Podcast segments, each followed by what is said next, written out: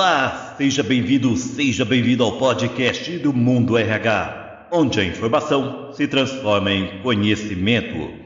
E hoje o nosso tema é sobre liderança compassiva. E a minha entrevistada é a Karine Ross, CEO e fundadora da consultoria Niwa, especialista em diversidade, inclusão e saúde emocional nas organizações. Olá, Karine Ross, seja bem-vindo ao podcast do Mundo RH. Tudo bem com você? Oi, Francisco, tudo jóia? Muito feliz por ter você aqui no podcast de hoje do Mundo RH, viu? É uma honra aqui para gente, da Nilwa. É, já acompanhamos bastante o trabalho e, e é uma honra para a gente estar aqui também. Maravilha! E como já foi dito aqui hoje, o nosso tema hoje é sobre liderança compassiva. E Karine, eu te pergunto, o que são lideranças compassivas e qual a sua importância no mundo organizacional? Legal, eu acho que esse tema, é, mais do que nunca, né? É, depois da pandemia, a gente percebeu, é, principalmente pensando no nosso país, né? É, cada vez mais a gente teve, é, estamos, né, com né, pessoas é, passando fome, né? A gente teve, estamos numa crise econômica, social, política. É, e tudo isso vem afetando muito a saúde mental das pessoas, né? Dentro das organizações, as pessoas também foram atravessadas, é, seja por doenças, né? Tiveram que cuidar de entes queridos, é, às vezes passaram por dívidas, né? Separações. Então, mais do que nunca, a gente está num momento, né? Dessa transição. É, onde o cuidado né, com os colaboradores, né, criar uma cultura é, de mais compaixão, de mais empatia, ela é mais do que nunca necessária, né? E quando a gente entende, né, a liderança compassiva, tem vários é, estudiosos, né, que, que vêm estudando esse tema. A gente diz que, ao mesmo tempo, ela é assertiva, né, no sentido de buscar resultados, no sentido de é, ser assertiva é, com as metas, né, com os objetivos, ela também ela é humana, né? Então ela acolhe, ela busca entender as necessidades dos seus colaboradores, né? O que, que eles estão precisando.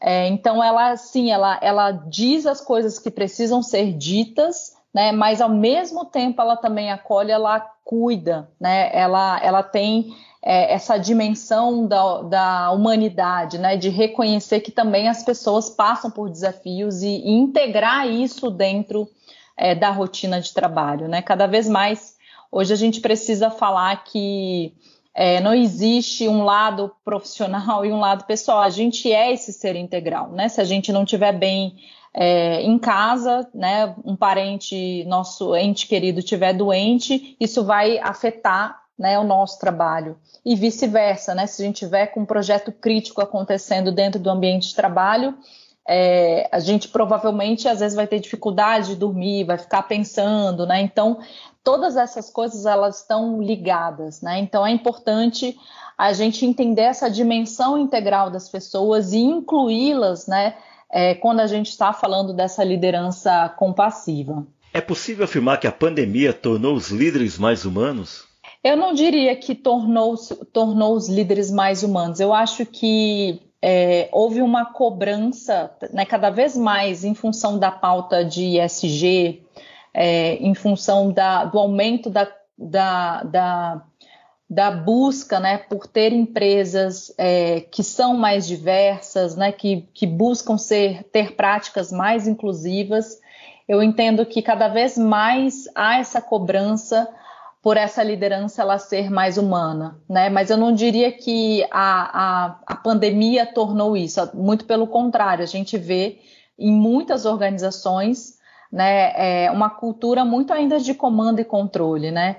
Então a gente percebeu, por exemplo, dentro da NIWA, é, é, com os próprios, às vezes colaboradores ou às vezes é, pessoas, né, que nos relataram estarem é, trabalhando excessivamente, né, receberem muitas vezes é, mensagens de trabalho no seu WhatsApp fora do horário de trabalho, é, pessoas com burnout, né, com alto nível de estresse, de exaustão, né, de fadiga.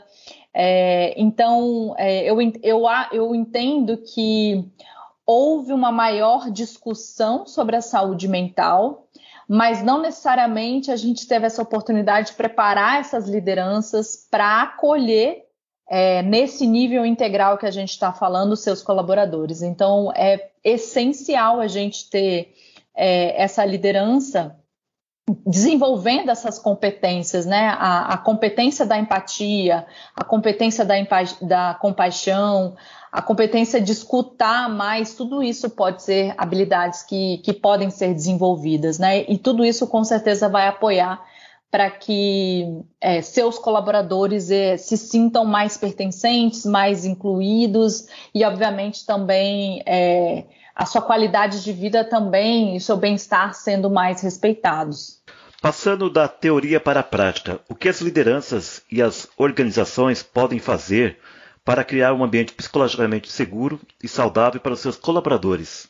Eu acho que são várias frentes, Francisco. A primeira coisa que eu acho que é importante quando a gente está falando de ter esse ambiente de segurança psicológica é ouvir as pessoas, né? Então, é, eu diria que se é uma empresa que nunca fez nenhuma ação, é importante ela fazer algum diagnóstico para entender como que os colaboradores, os colaboradores estão se sentindo. Né? A gente está nesse movimento, por exemplo, é, muitas empresas estão num sistema híbrido. Né? Algumas, pouquíssimas, decidiram é, ficar completamente remota e outras, né, talvez às vezes pela necessidade do negócio, é, requer né, que as, os colaboradores é, voltem 100% no presencial.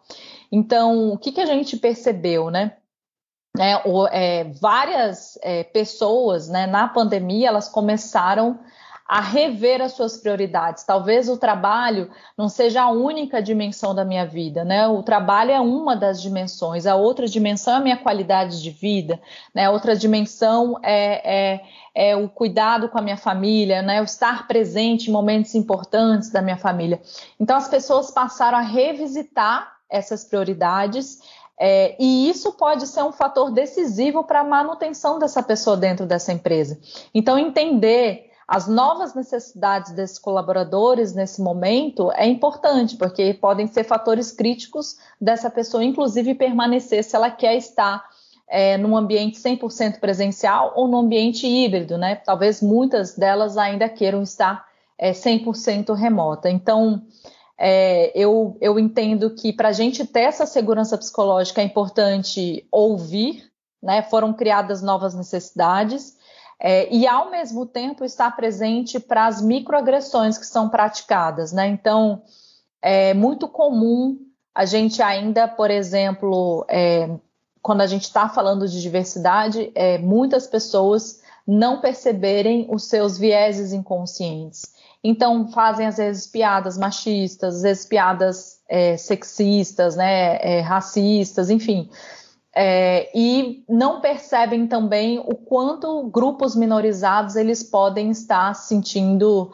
é, afastados né, desse ambiente. Então, eu diria que para a gente ter de fato segurança psicológica, é importante reconhecer como as pessoas estão, dar oportunidade delas falarem, porque é, quando a gente está falando de segurança psicológica, por mais que exista uma hierarquia formal né, entre os níveis, entre os cargos, é, colaboradores é, num ambiente de segurança psicológica podem dar feedbacks para o, né, as suas lideranças. Né? Você cria um ambiente onde é, você pode fazer o advogado de, do diabo em determinadas reuniões sem você ser retalhado, né? Você pode dizer, olha, a forma como você se dirigiu a mim, eu não, não, não foi respeitosa. E quando a gente não tem esse ambiente, a gente cria desengajamento, a gente cria é, pessoas não se sentindo pertencentes e a um momento essa pessoa ela é, é, pede demissão ou ela vai buscar um lugar que faça mais sentido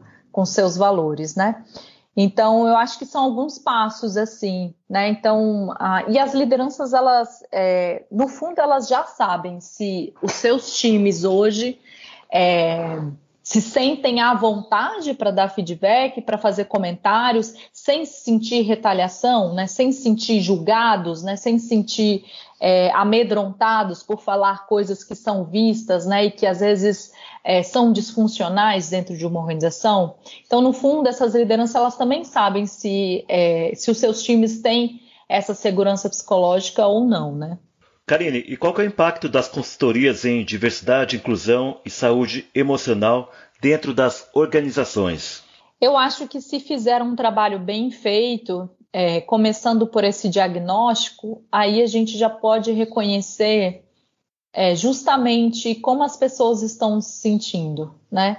É, se essas pessoas elas estão se sentindo pertencentes à organização, é, quais são as novas prioridades que foram criadas no, nesse contexto né, de, de pós-pandemia. É, e quando a gente com, consegue entender né, essas necessidades e a gente tem uma alta liderança engajada, isso é um ponto muito importante a gente reforçar aqui, é, que não basta, às vezes a gente tem embaixadores, né, às vezes gerentes, pessoas interessadas numa mudança. Se a gente não tem um nível de comprometimento da alta liderança, a gente não vai conseguir fazer nenhum trabalho sério e sustentável.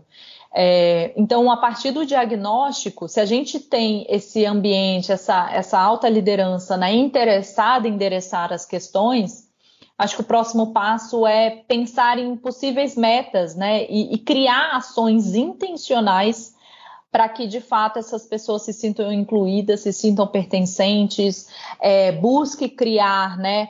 É, budgets, né, orçamentos, né, que possam endereçar políticas de contratação, de promoção, que tenham mais é, equidade, né? Então, é, conseguem, por exemplo, desenhar metas que estejam alinhadas com ISG, com práticas de ISG. Então, tudo isso a gente está falando dessa dimensão, é, dessa alta liderança que consegue reconhecer esse comprometimento de que nem todas as pessoas estão partindo do mesmo lugar. E que se eles querem verdadeiramente estar comprometidos, eles vão precisar é, sair do discurso, ir para uma ação prática que é desenvolver é, intencionalidade, né? criar políticas, ações, rever os seus processos para que eles de fato sejam é, não só atraiam mais diversidade, mas também sejam de fato inclusivos, tenham essa atmosfera de segurança psicológica que a gente é, trouxe aqui, né? Clarine, e quais ações podem contribuir para que os ambientes de trabalho sejam mais inclusivos e valorizem de fato a saúde emocional dos seus colaboradores? Eu acho que é um ponto muito importante. É, essa liderança, ela também está olhando para a sua saúde emocional, né? Eu digo que a gente não consegue ter conexão com os nossos times, né, reconhecer as necessidades que os nossos times têm, ou o sofrimento que pessoas dos nossos times estão passando, se a gente não tem um nível de conexão com as nossas emoções, se a gente não consegue criar uma maior intimidade em relação às nossas próprias necessidades. Isso significa que se a gente não cria pausas, né, que se a gente é, é, não desenvolve também mais qualidade de vida, né, isso desde o básico, né, fazer atividades, ter uma dieta mais equilibrada, é, construir esses momentos de pausas, ter férias, a gente não consegue ser exemplo para as pessoas do, dos nossos times, né? É, então, eu acho que esse, esse trabalho inicial começa pelas lideranças, né? É, então, olhando para si, né, olhando para suas emoções, olhando para suas necessidades, desenvolvendo essas competências, como a gente falou, de empatia, de compaixão, tendo maior consciência né, sobre os seus vieses inconscientes, né, fazendo esse letramento na, na área de direitos humanos também, né, tendo essa consciência, e aí, por fim, endereçar ações é, políticas e processos dentro da organização para que a gente consiga corrigir desequilíbrios, né, é, em termos de diversidade, em termos de inclusão. E aí, por fim, a gente olhar de fato esse ambiente, né, é, como eu falei, buscar é, ter conversas, né, fora, é, por exemplo, do horário de, é, do, do, não do horário de trabalho, mas, por exemplo, muitas vezes a gente faz reuniões só voltadas para é, o trabalho, né? Saber como que o trabalho tá, quais são as metas, os resultados, follow-up com clientes. E a gente pode criar, às vezes, sessões individuais com esses colaboradores para ouvir, né? Que não sejam necessariamente pautas relacionadas a entregas. Então, quando a gente começa a buscar essa atmosfera né, de, de validação dessas pessoas e de reconhecimento dessas pessoas, com essas políticas e também com a conscientização das lideranças sobre as suas emoções e sobre é, essa conscientização em direitos humanos, eu, eu não tenho dúvidas que a gente consegue regenerar né, os sistemas. Né? Eu, eu, eu acredito fortemente que as empresas elas têm um papel fundamental na transformação da nossa sociedade, né? Como a gente viu aqui, a gente é, a gente ainda tem mais da metade da nossa população com insegurança alimentar. Né? O Brasil voltou para o mapa da fome.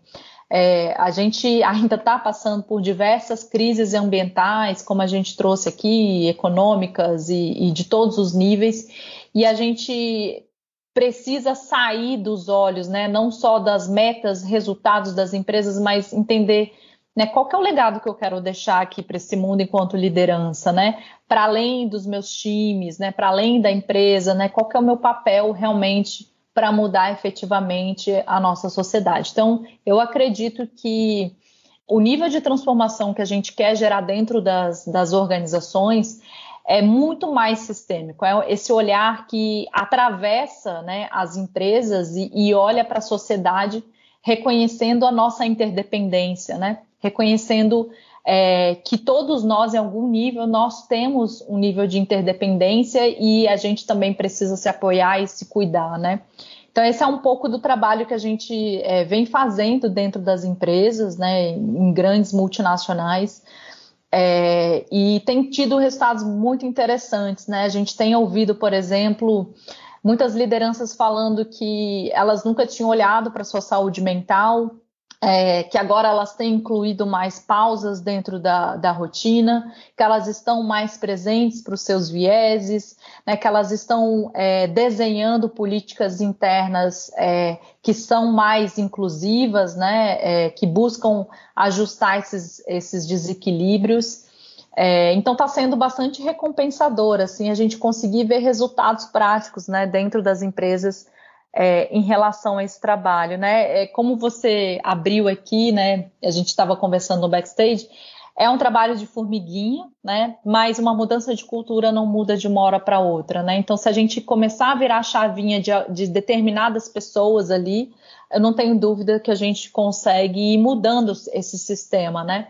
Mudando essa mentalidade para a gente conseguir é, empresas que são mais sustentáveis, né, que, que estão sim preocupadas com uma justiça mais é, social, né, digamos assim, é, e empresas mais responsáveis também em relação às suas práticas. E qual deve ser o papel do RH no sentido de fortalecer suas lideranças compassivas? Eu acho que o RH ele tem um papel essencial né, dentro das organizações, é, mas é muito importante também que essas lideranças elas deem voz para esse RH. Normalmente, é, é, muito comum dentro das empresas a gente ver lideranças com uma mentalidade, né, por exemplo, quando a gente está falando de diversidade e inclusão, é, a gente ouvir, ah, é papel do RH, né, como se isso não fosse um comprometimento dessas lideranças em, em entender que isso tem que estar tá na estratégia do negócio.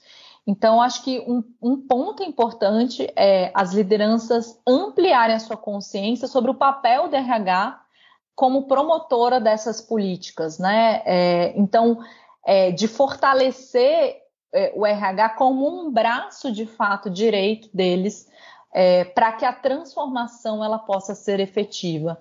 Então, acho que tem que mudar esse reconhecimento é, entender que não é parte do RH, é integral dentro da organização de maneira sistêmica e o RH ele é um braço essencial para é, não só potencializar esses resultados, mas também para acompanhar esses resultados para que a gente consiga ter essa sustentabilidade, não é implantar apenas um projeto ou um programa, né? A gente vai ter que é, trabalhar isso ao longo de muitos anos para a gente conseguir é, ter maior diversidade e maior inclusão dentro de uma empresa. Karine, a gente está próximo das eleições que vão acontecer no próximo dia 3 de outubro e eu gostaria de saber de você o que, que você espera das novas lideranças governamentais. Eu espero essa maior consciência, né? Que para além de resultados, né, como eu falei, das empresas, né, de bater metas, a gente busca esse papel mais ativo e responsável no mundo. Né? Então, isso parte é, desde, por exemplo, reconhecer o que, como eu estou me alimentando, né? Qual, qual é a cadeia que às vezes a gente está sustentando em termos de roupas, em termos de comida, em termos de, é, de como eu me relaciono, por exemplo, com pessoas é, subordinadas a mim. Então, tudo isso a gente está falando numa esfera que tem um poder ali subjetivo e a gente pode fazer escolhas que podem ser mais conscientes e mais sustentáveis. Então, no nível individual, eu espero essa maior consciência e no nível sistêmico dentro da organização que essas práticas de sustentabilidade e de inclusão elas sejam efetivamente colocadas, né? A gente só consegue ter essa sociedade mais sustentável, né, é, é, e mais inclusiva se a gente sair do nosso umbigo e a gente conseguir olhar o sistema como um todo, né? Como que as nossas redes de conexão elas estão interligadas, né? É, e eu acho que isso é essencial. Então, se a gente tiver cada vez mais lideranças conectadas às necessidades das pessoas, das, né, da, né, da sociedade como um todo, eu não tenho dúvida que a gente vai conseguir é, ter uma ter um ter lideranças que podem é, promover mudanças significativas é, dentro do nosso país. Karine Ros, CEO e fundadora da NIWA, muito obrigado pela sua participação aqui no podcast do Mundo RH. Eu fiquei muito encantado por tudo que você disse e eu espero contar com você aqui em outras oportunidades. Francisco, eu queria agradecer é, mais uma vez a gente aqui da NIWA, né? Nosso time acompanha é, todo o trabalho que vocês vêm executando, então para a gente é sempre uma honra estar aqui participando seja de podcast, seja às vezes escrevendo textos é, em parceria com vocês. É, é, muito importante a gente ter espaços como o Mundo RH trazendo essas pautas é, para que a gente consiga atingir mais pessoas e, e ampliar essa educação, como a gente está falando aqui. Sempre que possível, é, para a gente é um prazer enorme essas conexões. É isso aí. Esse foi mais um episódio do podcast do Mundo RH. Muito obrigado pela sua audiência e até a próxima.